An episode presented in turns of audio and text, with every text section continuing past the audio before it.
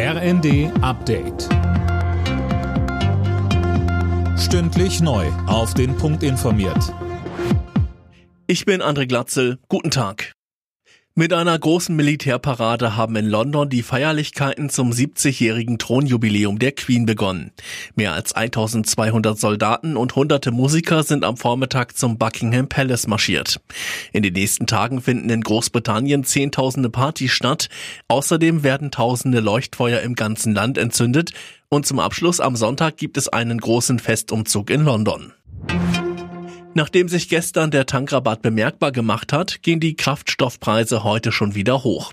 Im Vergleich zu gestern sind Diesel und Benzin im Schnitt 4 Cent teurer. Mehr von Eileen Schallhorn. Der ADAC findet, dass das Niveau der Preise an den Zapfsäulen grundsätzlich zu hoch ist. Vor dem Tankrabatt waren Diesel und Benzin stetig teurer geworden. Die gestiegenen Rohölpreise können das nur zum Teil erklären. Fakt ist, die Mineralölkonzerne sind nicht dazu verpflichtet, die Steuersenkung eins zu eins weiterzugeben. Damit die Entlastung nicht am Ende in den Kassen der Unternehmen landet, wird jetzt auch über eine sogenannte Übergewinnsteuer diskutiert. Wirtschaftsminister Habeck geht von einem dramatischen Einbruch der russischen Wirtschaft aus. Die Sanktionen des Westens treffen Russland hart, sagte der grünen Politiker im Bundestag. Und er betonte, Kreml-Chef Putin verdiene zwar mit Energieexporten immer noch Geld, die Zeit würde aber gegen ihn spielen. Die Kreditwürdigkeit Russland ist Ramsch-Status. Niemand will mehr in Russland investieren.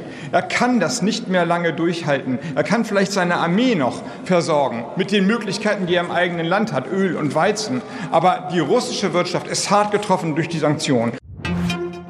Sandro Schwarz wird neuer Trainer von Hertha BSC. Wie der Bundesligist auf seiner Homepage bekannt gab, wechselt der gebürtige Mainzer zur neuen Saison von Dynamo Moskau nach Berlin. Zuletzt hatte Felix Magath die Hertha trainiert und vor dem Abstieg gerettet. Alle Nachrichten auf rnd.de